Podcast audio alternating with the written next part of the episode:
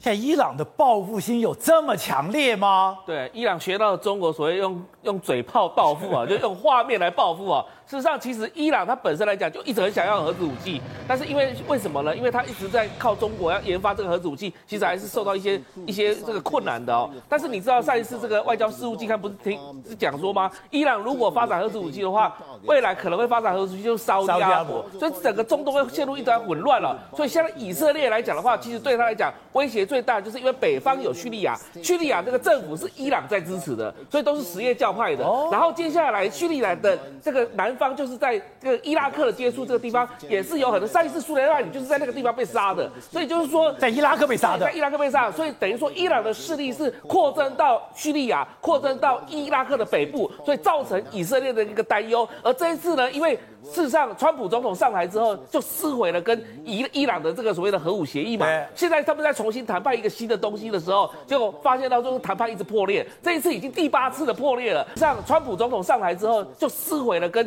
伊伊朗的这个所谓的核武协议嘛。现在他们在重新谈判一个新的东西的时候，结果发现到就是谈判一直破裂。这一次已经第八次的破裂了。所以这时候呢。记不记得上个礼拜以色列才派这个所谓的战机去轰炸那个在叙利亚的港口，是伊朗的东西，对不对？对，所以那两个港口，对，所以伊朗对他来讲的话也恨之入骨啊。所以当然伊朗就用画面来报复这个这个以色列啊。问题是什么？问题是以色列的确是有能力摧毁所有伊朗的东西哦。但是问题是到目前为止，摧毁所有伊朗的东西。问题是到目前为止，美国为了维护中东整个权力平衡了，所以不敢给以色列太过这个所谓，比如说空中加油机这些这些东西，让他做成所谓这个。长程的打击，远程的打击哦，所以现在就是说要以色列克制，但是以色列有时候会受不了，以色列有空中加油机就可以真的把伊朗给毁掉，把伊朗的这个所谓的相关的核设施毁掉，就所谓的核电厂的毁掉，因为他们现在虽然没有核武，但是有一些核核电厂、核电厂的研究，所以现在变成说，现在伊朗如果说今年未来如果核